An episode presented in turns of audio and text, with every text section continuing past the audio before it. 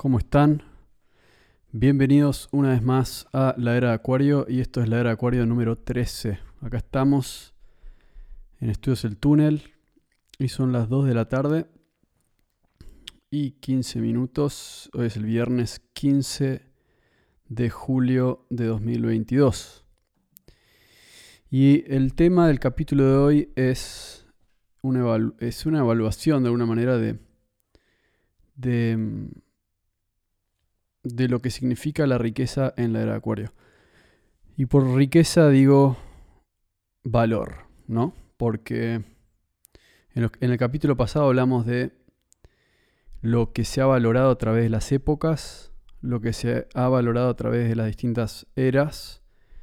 Y en este capítulo quería hablar de un cambio que estamos viendo. Como estuvimos viendo en los capítulos pasados, particularmente en Comando Aire Lunar, estuve hablando bastante del cambio que estamos viviendo, el cambio tecnológico, el cambio ideológico y todas las cosas que están pasando en el mundo de hoy.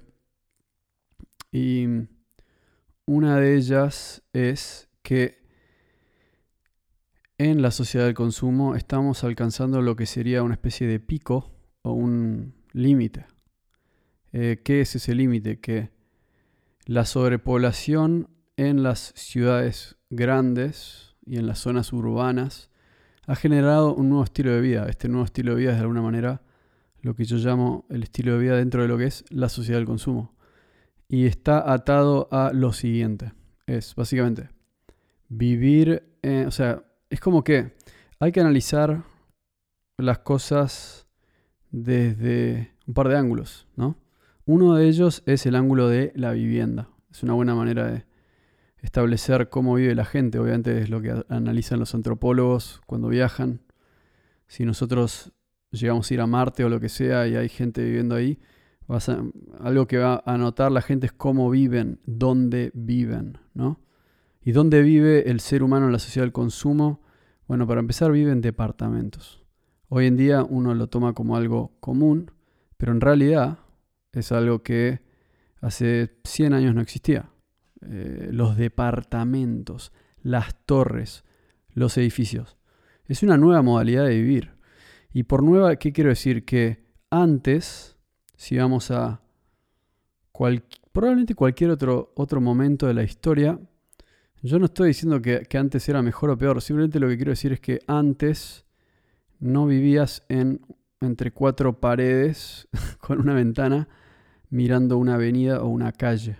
Es decir, no importa si eras el más rico o el más pobre, probablemente vivías en un pedazo de tierra vivías en un pedazo de tierra con un jardín, con un bosque cerca o lo que fuese, cerca de un río. O sea, las necesidades básicas estaban ahí. Después, si tenías que cagarte a palos para llegar al río o si había poca comida en el invierno, bueno, eso es otra discusión. Pero el punto principal es que el ser humano vivía en la tierra. Estaba acostumbrado a vivir sobre un pedazo de tierra, a ver la hierba crecer y vivía moviendo, tal vez en cuevas también en algún momento, pero estamos hablando de viviendas naturales. Y cuando digo naturales es que no han sido muy modificadas o que si bien son modificaciones sobre el ecosistema, son modificaciones sutiles que se pueden desmontar, etc. Entonces la idea de vivir en un departamento es nueva. ¿Y qué es lo que genera? Obviamente genera todo tipo de cosas que, que no nos damos cuenta porque estamos inmersos en la experiencia. Pero psicológicamente, antropológicamente hablando, fisiológicamente también, Em, los estudios revelan que o sea, el, grado de estrés crece en el ser humano como consecuencia de su estilo de vida en una ciudad urbana. Em, esto es algo que también es consecuencia de, de, el lugar en el que vive. Así que eso para empezar.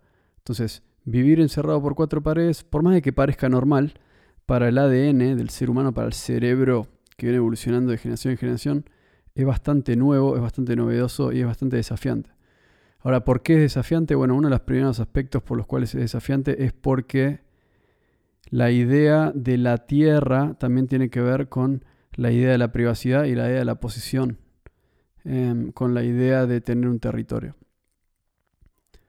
De vuelta, algo está conectado con el ADN del ser humano, porque somos mamíferos al final del día y también estamos conectados con los mamíferos mismos. Entonces es como que los animales son territoriales, por ende toda la, naturaleza es territorial, en la mayoría de los casos.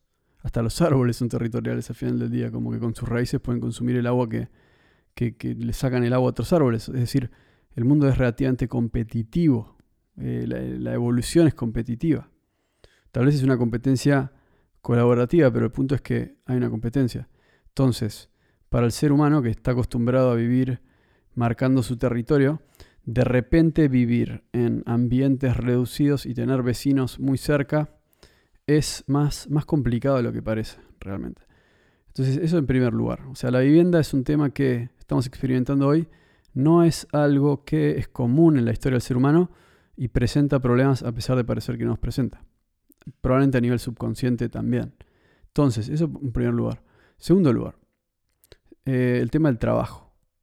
Y el tema del trabajo también está relacionado al tema de la vivienda porque es como que todo es parte de un, eje, ¿no? Es como que, de vuelta, analizando la sociedad un poco desde afuera, vemos a dónde viven y también qué hacen con su tiempo. Eso es interesante. Así que algo que está es, en primer lugar ya hablamos del tema de la vivienda y en segundo lugar cuál es el trabajo. Y, cuando digo cuál es el trabajo es, em, sí, o sea, es como que el trabajo es un aspecto de la vida. Yo diría que se podría complementar o poner en oposición con el aspecto del ocio o del placer. Entonces, evaluamos que en la sociedad del consumo la vivienda es justamente en la gran mayoría de las partes eh, es un departamento y si no es en un departamento es en una casa.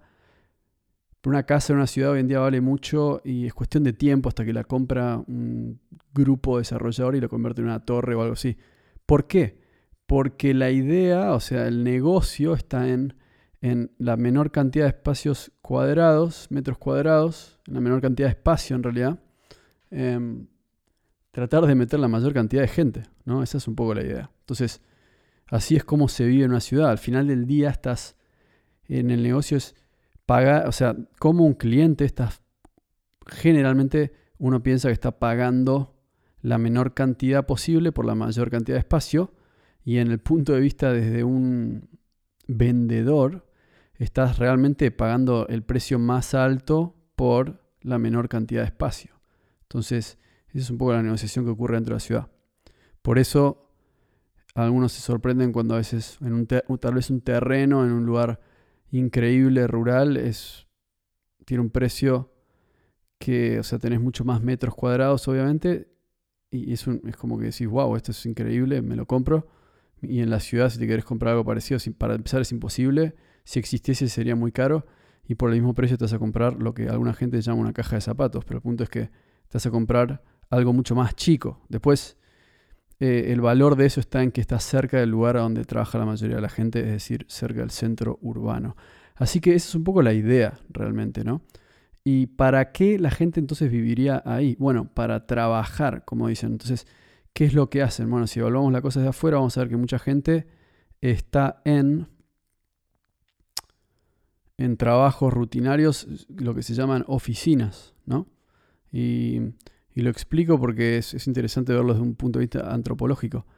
Es como que se va de la vivienda, que es como cerrada, o algunos lo asemejan a una caja de zapatos urbana, em, salen de ahí para ir a otra, entre comillas, caja de zapatos, para pasar el resto del día ahí adentro, usando una computadora para hacer distintas cosas, para después volver a esa misma caja de zapatos y no ser mucho más que eso.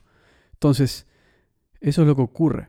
Y yo no lo digo como algo que, o sea, yo creo que la mayoría de la gente se está dando cuenta de que eso existe, mientras que antes, no, no es que se están dando cuenta de que existe, es que eso antes no existía. Entonces, no es que, yo no sé si se están dando cuenta de que existe o no, pero el punto es que eso antes no existía y ahora existe. Y hay gente que dice, bueno, siempre fue así, porque no sabe mucho de historia, o no habla mucho con sus abuelos, y, y no entienden que esta nueva propuesta de la sociedad del consumo O sea, es, nueva realmente y nadie la analiza mucho. Bueno, hay gente que sí la analiza y de eso vamos a hablar en un ratito. Pero entonces, como vemos, en el eje de vivienda, trabajo, existe esta idea de vivir en un lugar que si vos vivieses en un área rural dirías, wow, eso es re chico y lo único que tenés es la ciudad. O sea, está bastante desconectado de la naturaleza, ese es un poco el punto, eh, en la mayoría de las ciudades, porque algunas tienen contacto, pero digo, en la, o sea, la idea del mundo urbano, o sea, no va muy de la mano con la idea de disfrutar de la naturaleza. Em, la idea del trabajo, muchas veces es raro escuchar, no hay mucha gente que yo conozca, por lo menos que vive en, como metido en la sociedad del consumo realmente y disfruta mucho de su trabajo, a menos de que sea por la plata misma o por como el ego, la idea de creer que, o sea, la idea de creer que va a llegar a un lugar, esas, esas son cosas distintas, o sea, estamos hablando de disfrutar del trabajo por el trabajo, o sea, disfrutar del día por el trabajo que uno hace productivamente para la sociedad barra comunidad. En términos de productividad, es como que uno vive en un lugar que no es realmente muy paradisíaco, hay que aceptarlo, hay ruido por todos lados, etc. Después, el trabajo en sí no es satisfactorio a un nivel espiritual probablemente. Em, entonces, eso también es importante, porque eso tiene que ver con la idea de, de ser parte de, de una cadena de producción en la cual uno simplemente es parte de ese proceso y en la cual no, no vuelca su propia creatividad. Entonces estamos hablando de, un, de que el, trabajo es más bien una especie de trabajo mecánico que algún día van a poder hacer las máquinas. A medida que avanza la inteligencia artificial es como que mucha gente se queda sin trabajo, pero, pero es como que el sistema mismo sabe que no, no puede dejar a mucha gente sin trabajo, entonces inventan trabajos extra que muchas veces tienen que ver con monitorear lo que hacen las máquinas. Pero bueno, el punto más allá de eso es que son trabajos mecánicos rutinarios y que no permiten a los seres humanos em, desarrollarse creativamente. Entonces, de alguna manera u otra, vuelven a sus casas agotados espiritualmente, probablemente, eh, agotados no tan físicamente, porque estuviste todo el día sentado básicamente, pero agotados a un nivel psicológico. Em, estresados, también eso causa estrés. Entonces van de una caja de zapatos a otra caja de zapatos y, esto no es una crítica, esto es simplemente una observación. O sea, yo estuve en ese camino mucho tiempo, así que lo entiendo perfectamente y no estoy criticando ni cuestionando a nadie. Cada uno puede hacer lo que se le canta, el, lo que sea.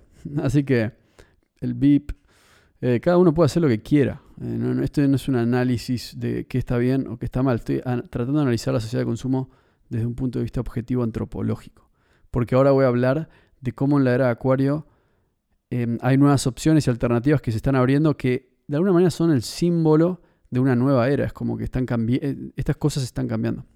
Entonces, pero, pero primero vamos paso por paso. Entonces, hablamos de la caja de zapatos, hablamos del trabajo rutinario y mecánico, y después está el tema del placer, ¿no? ¿Cómo encuentra el placer el ser humano en estos tiempos modernos y urbanos? Bueno, al final del día, como estuvieron todo el día sea, como viven en un lugar donde es bastante. donde hay seguridad, por lo menos, ¿no? Eso, eso es bueno saberlo. O sea, antes el ser humano vivía en la intemperie, había riesgo. Ahora vive en un lugar que es seguro. Entonces puede dormir, puede estar tranquilo. Em, y puede recuperar sus energías. Eso está bueno. Puede no tener tanto frío. Puede tener entretenimiento dentro de su casa. Puede guardar la comida en el freezer. No hay ningún problema con eso. Entonces, eso está bueno. y el punto es que hay cierto grado de comodidad y seguridad tal vez demasiado. Pero entonces sale de ahí, se va al laburo, al trabajo, donde está todo el día haciendo algo mecánico que no le interesa mucho y es agotador psicológicamente porque la verdad que está desperdiciando su vida, que es la única energía que tiene. Entonces, cuando termina, ¿cuál es la idea? Bueno, cuando termina es lo que se llama en inglés knock-off time, ¿no? Es como que estuviste todo el día estresándote y, estresándote por cosas que, que tienen sentido, que es, bueno, la verdad es que yo ahora que me acuerdo de chico yo quería ser un pintor y acá estoy apretando números en un robot, tuk, tuk, tuk, tuk, tuk, tuk, tuk, tuk, tuk, tuk, tuk, te manda reportes, no sé qué, pum, leyendo números que no te interesan. Entonces eso es estresante, porque en el fondo tu alma te está diciendo, no, yo quiero pintar cuadros, y bueno, ahí se arma el debate interno. Pero el punto es que lo que se genera es que se estresa, hay un estrés, es como un animal en, en un zoológico. Entonces, acá es donde yo les recomiendo otro libro. Como saben, últimamente estoy recomendando bastantes libros y todavía no abrí la sección nueva que se llama. No me acuerdo cómo se llama realmente, era como asistente de lectura, algo así. O la biblioteca. Ahí va, la biblioteca. Eh, donde recomiendo y hablo de libros. Acá les voy a hablar de un libro que se llama Su, el, o sea, se llama El Su, o So, no sé cómo le dicen el zoológico, digamos. El Su humano, de Desmond Morris, donde habla de esto. Así que si lo están leyendo, eh, van a entender de qué estoy hablando. Así que van a saber, van a saber de qué estoy hablando y van a ver que no lo inventé yo, sino que lo saqué de, Desmond Morris. Pero bueno, la cuestión es que el ser humano urbano se empieza a asemejar cada vez más a un animal en un zoológico y los animales en el zoológico se estresan, es inevitable. Pero bueno, vamos. Entonces, estábamos hablando de que sale de la caja de zapatos para ir a hacer un trabajo rutinario y estar todo el día encerrado en otro lugar. Entonces, cuando vuelve de, o cuando termina la jornada laboral, em, entonces pasa algo que es que hay una necesidad del ser humano de eh, relajarse. Y asimismo los animales en el zoológico.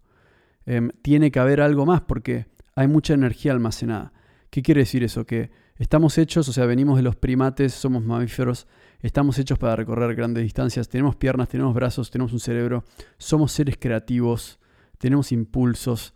Entonces, naturalmente, si vivimos encerrados entre cuatro paredes, como animales en zoológicos, y no tenemos, em, no tenemos mucha oportunidad de, de, expresar todo eso en, durante el día, entonces lo que vamos a encontrar es que al final del día hay mucha energía almacenada.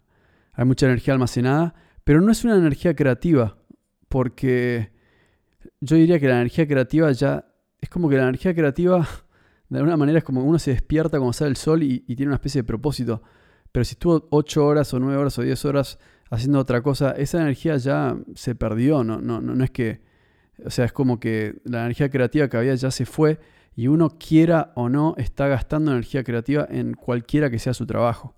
Ahora, si el tipo está pintando, igual la está gastando, por más de que sea su pasión, la va a gastar, pero la va a disfrutar. El tipo que no está haciendo lo que le gusta o lo que le interesa, la va a gastar, pero no lo va a disfrutar. Pero la cuestión es que al final del día, el tipo que probablemente no usó su energía creativa em, y se estresó por estar en un lugar psicológicamente estresante, vuelve de eso y necesita descargar su energía. Em, y para hacerlo, generalmente eh, el lugar que aparece es, el placer, ¿no? Porque el placer es la contracara del trabajo. Y en el placer hay eh, finalmente la sensación de premio. Porque, por ejemplo, los animales en el zoológico, ¿qué pasa? El, por ejemplo, el lobo marino que lo agarra un acuario y lo meten ahí adentro. Entonces, ¿qué hace? Bueno, vive en una jaula, ¿no? Porque no puede vivir en el mar y lo van a buscar cuando quieren. Vive en una jaula y le dan comida. Después cuando viene la gente tiene que hacer su trabajo que es rutinario mecánico. Tiene que hacer piruetas, tú, tú, tú, todo el día, tú, tú. Y cuando termina, ¿qué pasa? Le dan un pescado. Le dan un pescado y lo dejan ir a jugar con sus, eh, los otros eh, lobos marinos o le tiran la pelota y lo tienen que entretener un poco. Porque si no, ese animal se va a deprimir y se va a suicidar o, no o va a dejar de comer, que es lo mismo que suicidarse. Entonces, o se va a tratar de escapar, si es que no lo hizo aún o se va a poner agresivo.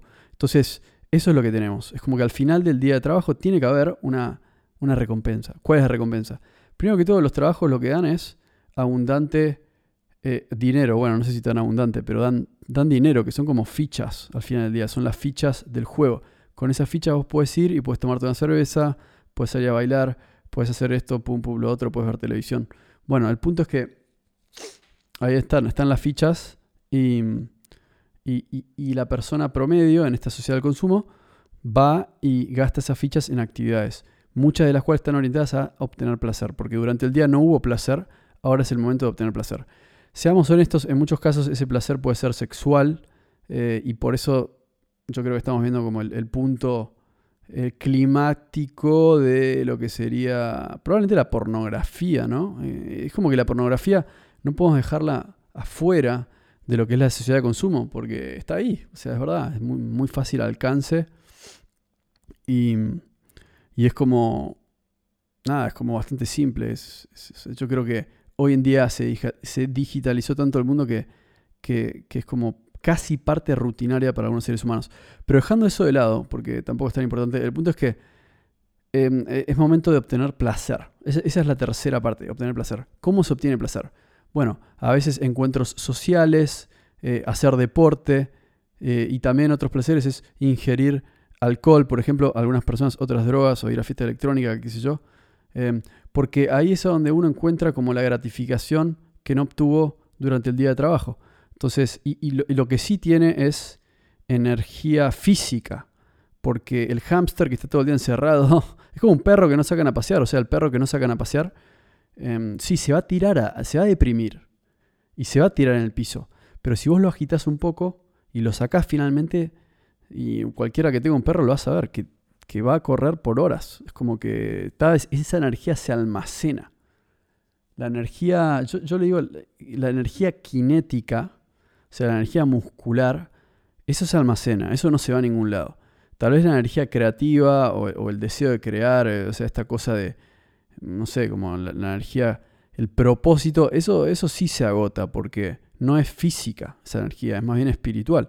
Entonces, entonces termina el día de trabajo y la persona tiene como un déficit de energía espiritual, pero tiene un superávit de energía física y, entonces es como que quiere hacer cosas, entonces van a hacer deporte y al mismo tiempo es como que también se quieren olvidar de que, bueno, hay un vacío espiritual porque estuviste todo el día haciendo algo que no te gusta y no pudiste hacer lo que sí te gusta y tienes que olvidarte de eso, entonces es como que buscan las distracciones. Entonces ahí tenemos el tridente de la sociedad del consumo en el cual nos encontramos en el día de hoy que es, de vuelta, como expliqué, vivienda, trabajo y placer. Ahora, yo lo que quería hacer en este capítulo no era hablar de las cosas negativas de la sociedad de consumo, sino hablar de las cosas positivas de la era de Acuario. Porque a mí me da la impresión que sociedad de consumo es una contraposición a era de Acuario. A mí lo que me dice la era de Acuario es que están cambiando las ideas y, y lo vamos a observar ahora en términos de vivienda, trabajo y placer. Es decir, cómo estamos viendo que está, está cambiando el significado de lo que es una vivienda y cómo está cambiando el significado de lo que es trabajar y cómo está cambiando el significado de lo que es placer. Entonces lo que estamos viendo es que, y yo creo que analizar las modas es importante para analizar qué es lo que el ser humano está, está buscando e intentando. Yo lo que veo es que está cambiando es lo siguiente. De vuelta, al tema de la vivienda. Bueno, mucha gente se está yendo de las grandes ciudades. Hay un cambio demográfico. Eso lo aceleró la pandemia, que podríamos decir que es el inicio oficial de la era de Acuario, pero ya venían alzas un par de años. ¿Qué quiere decir eso? Que, que hay un cambio demográfico. Ahora, ¿las ciudades grandes se están vaciando? No, no quiere decir que se están vaciando, pero sí quiere decir que hay gente que se quiere ir de ahí. Tal vez no se animan o tal vez son demasiado como aferrados al estilo de vida que siempre llevaron o les da miedo dejar su lugar de nacimiento, lo que sea, pero no podemos negar que en las zonas rurales está habiendo un desarrollo que antes no había. Obviamente la idea de trabajar remotamente permitió esto, Así que eso es algo positivo de lo que está sucediendo. Entonces hay un cambio demográfico, las zonas rurales se están poblando. ¿Y, qué quiere decir eso? Quiere decir que en esta nueva era de Acuario, en este momento, la gente, por eso digo que estamos llegando a un pico, porque la gente está empezando a decir, algunas personas están empezando a decir, ok, ¿sabes qué? Con esta misma plata que podía tener un departamento, alquilar un departamento o comprar un departamento, lo que sea, con esta misma plata me puedo ir a un lugar que me gusta. Están empezando a decir finalmente, ¿sabes qué? Está bueno vivir acá en la ciudad con todo el quilombo, pero la verdad es que no disfruto del día a día, la vida se me hace muy larga, estoy como todo el tiempo en una rutina y necesito estar afuera, es algo que me llama. Entonces hay un revival de estar cerca de las raíces, vivir una vida más simple y por lo menos de vivir rodeado de árboles o naturaleza. Entonces, eso es algo a tener en cuenta. Es algo porque, por ejemplo, yo estoy acá. En este mismo instante estoy acá, estudios el túnel, estoy mirando por la ventana y estoy viendo árboles por todos lados. Estoy viviendo como una especie de parque nacional. No es un parque nacional, es simplemente un lugar rural donde hay árboles. Em, no es mucho más que eso. Está lleno de lugares así en todo el mundo. Por eso hay gente que dice que en realidad no hay sobrepoblación, sino que hay sobrepoblación en las ciudades urbanas, pero lugares vivibles, habitables, hay muchos. Eso es otra discusión, probablemente para otro capítulo. No sé en qué sección, tal vez en Comando Lunar, o mismo era Acuario, no sé pero el mito de la sobrepoblación y el mito del cambio climático. Bueno, hay que tenerlo en cuenta. Pero bueno, mientras tanto, es decir, cambia, cambia un valor. ¿Cuál es el valor? El valor era, yo vivo en la ciudad, tengo este trabajo, y hoy en día hay gente que dice, ah, mira vos, o sea, a mí eso no me importa. O sea, vivís en una caja de zapatos, es un trabajo que a nadie le importa, y está bien, sos rico, pero en el fondo, va, sos rico, no sos rico. O sea, tenés un montón de dinero en tu cuenta del banco, tenés un montón de fichas, pero en el fondo vivís, o sea, tu casa es, una, es un departamento. Em, está bien, tenés lindos muebles y todo, pero, o sea, tenés que blindar las ventanas porque mucho... Es decir, vivís en medio del quilombo. No sé, si consideras eso riqueza, está bien. Entonces cambia ese valor. Por ahí hace 20 años te hubiesen dicho, no, sí, sos rico. Pero hoy es como que eso está, yo veo que está cambiando. Eso es una interpretación mía, obviamente. Nadie tiene que estar de acuerdo, pero es mi interpretación también. Si alguien me dice, che, ¿qué quieres? ¿Este pedazo de tierra o este departamento en medio de la ciudad? Es como que diría, no sé para qué sería. Es, para, si es para hacer un negocio, no sé, eso es, bueno, tampoco voy a hablar de eso ahora, pero no, o sea, en la mayoría de los casos yo siempre opto por estar cerca de la naturaleza. Es algo natural que tengo y veo que eso se está despertando en otras personas. Entonces, hay un movimiento de querer irse a lugares más naturales y permitido por la posibilidad de llevarse su trabajo con ellos. Entonces, vivienda, hay un cambio. Segundo lugar, entonces, como recién mencioné, el tema del trabajo. Está cambiando el tema del trabajo. O sea, para empezar, lo que abrió la pandemia fue el tema de trabajar remotamente. Obviamente eso duró un tiempo, no va a durar para siempre, pero hubo gente que dijo, ¿sabes qué? Yo prefiero trabajar en la ruta, prefiero trabajar lejos de casa, prefiero trabajar viajando, lo que sea o mismo dijeron, ¿sabes qué? Me di cuenta que la vida es muy corta, voy a renunciar a este trabajo, voy a tratar de encontrar la vuelta por otra, por otra forma. Y, y entonces también cambia la idea del trabajo. Yo, yo escucho cada vez más gente diciendo, ¿sabes qué? Em, me gustaría hacer algo que me guste. Que suena muy simple y suena muy fácil y suena muy lindo, pero no es simple. O sea, requiere de... Bueno, es bastante simple en realidad, pero no es fácil, tal vez. Es como que requiere de de, plantársele mucho a la sociedad misma, porque eso es algo raro de escuchar. Mucha gente dentro de la sociedad del consumo diría como, ah, sí, todo el mundo quiere hacer algo de lo que gusta, pero hay que vivir de algo, hay que tener plata, hay que tener fichas, hay que tener un buen departamento. Entonces es como que de repente una, la persona que dice, ¿sabes qué? No sé, yo voy a vivir en el presente, voy a estudiar algo que, que, me gusta, voy a, voy a tratar de trabajar algo que me apasiona y disfrutar el día a día. Y por ahí no quiero ser multimillonario y tener el mejor departamento de la ciudad de Buenos Aires, por ahí quiero tener un pedazo de tierra en algún lado y con eso ya soy rico y tener un chancho ahí afuera comiendo maíz. No sé, por ahí quiero tener eso. Estamos viendo que eso se convierte más común. Entonces, yo lo veo como un símbolo de la era acuario. Entonces, el cambio de la vivienda, querer vivir cerca de la naturaleza y en segundo lugar, querer hacer algo productivo para, para el mundo, ¿no? Querer crear algo de valor. Algo de valor. Dejarle algo al planeta que tenga un valor para alguien. Es como querer aportar en la comunidad, querer aportar en el ecosistema. Eso está cambiando. Por ejemplo, yo siento que, ¿qué quiere decir que está cambiando? Quiere decir que hay una idea de comunidad. En el signo de Acuario es como una de las premisas, de alguna manera, las, como algo muy importante dentro de ese signo es la idea de la comunidad, la idea de el, humanitarianismo en el sentido de yo hago esto porque esto es lo que tengo para dar y se siente bien dar en vez de tomar constantemente. Por ejemplo, en lo que yo ya hablé de la era acuario, de los yugas hindúes, ¿no? del ciclo cósmico hindú, en el que empieza la edad dorada, después va pasando por distintas épocas, y en la última época es una sociedad que se complica, que para mí esta es esa época, y dice que en esa época la liberación del ser humano se va a dar a través de la función de dar. Y yo, lo creo, y yo creo que eso tiene mucho que ver con esta época, es como que hay un vacío en tenerlo todo, es como que tener todo en el banco, la plata en el banco, que no la toca a nadie. Esta generación, esta nueva generación, este, este nuevo momento de la historia, está implementando una nueva, una nueva forma de vivir, que es que yo lo que tengo lo quiero usar hoy, quiero vivir en el presente. Entonces, tener cosas almacenadas no me sirve porque no estoy pensando en el futuro, quiero disfrutar de este mismo momento. Por ende, tenemos vivienda, trabajo y eso nos lleva al tema del placer, porque de alguna manera estamos hablando mucho de disfrutar.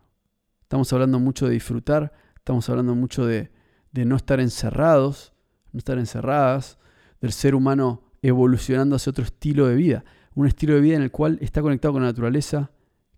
Vemos que la gente cada vez quiere comer mejor, quiere tener más salud.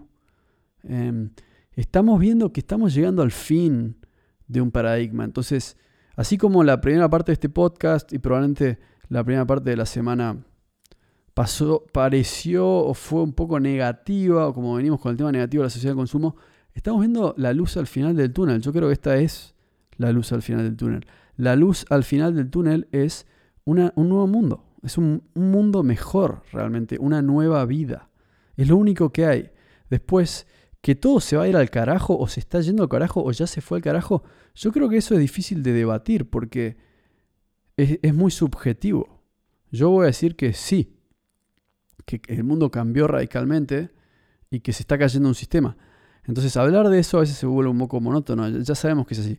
Parte del podcast es tratar de que la gente se dé cuenta de eso y que empiece a tomar decisiones de acorde a eso. Pero la otra parte, el otro 50%, la otra cara de la moneda es qué es lo que se viene. O sea, qué es lo que está en el futuro, qué es lo que se está poniendo, yo sé que, no sé si de moda, pero qué es lo que se está poniendo como más o en boga o en qué es lo que está creciendo, ¿Qué es, cuál es el ideal que está trascendiendo, lo nuevo. Y lo nuevo va por ese lado, por disfrutar de nuestro tiempo en este planeta y tratar de hacer que el planeta sea un lugar mejor. ¿Cómo podemos hacer que el planeta sea un lugar mejor? Mira, definitivamente no hace falta hacer lo que están haciendo en, en casi todo el mundo. O sea, no hace falta tener que controlar a todo el mundo. No hace falta tener que tener un gobierno más autoritario. No hace falta tener que meterse en la libertad de la gente. Eso no es lo necesario. Ese es el, gran fracaso de todos los gobiernos autoritarios, de, todos los dictadores, todos los revolucionarios, todos los militares. Siempre querer controlar a la gente. Esa idea nos va a dejar en el mismo lugar que siempre. O sea, ese no es el camino. Por, ese, por eso cuando estoy en Comando Águila Lunar y hablo de el Foro Económico Mundial, con estos tipos multimillonarios y billonarios que se las creen que se las saben todas realmente. Es como, mira, yo tengo un billón de dólares. Entonces yo conozco el camino a la felicidad. Mi respuesta sería, no, vos justamente no conoces el camino a la felicidad porque tenés un billón de dólares. Es como que ¿quién carajo quiere tener un billón de dólares? yo no sé si ustedes saben, un billón de dólares es mucha plata, son muchos problemas. O sea, son muchas empresas, son muchos campos, son muchas casas, son muchos botes, son muchas cuentas en muchos bancos, son muchos lingotes de oro en algún lugar del mundo, son muchos caballos, son muchas universidades, son muchos hospitales. O sea, ¿quién carajo quiere tener todo eso? Te vuelve loco tener todo eso, ¿no?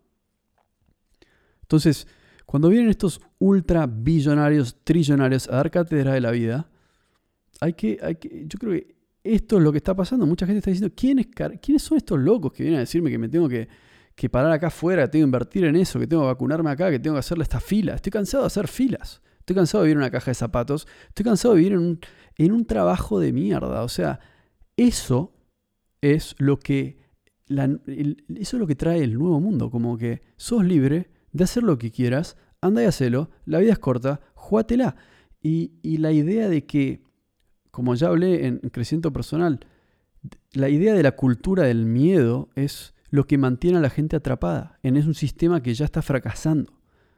En un sistema que ya está fracasando porque finalmente viene gente a este mundo que se cuestiona sus objetivos y sus propósitos en este mundo.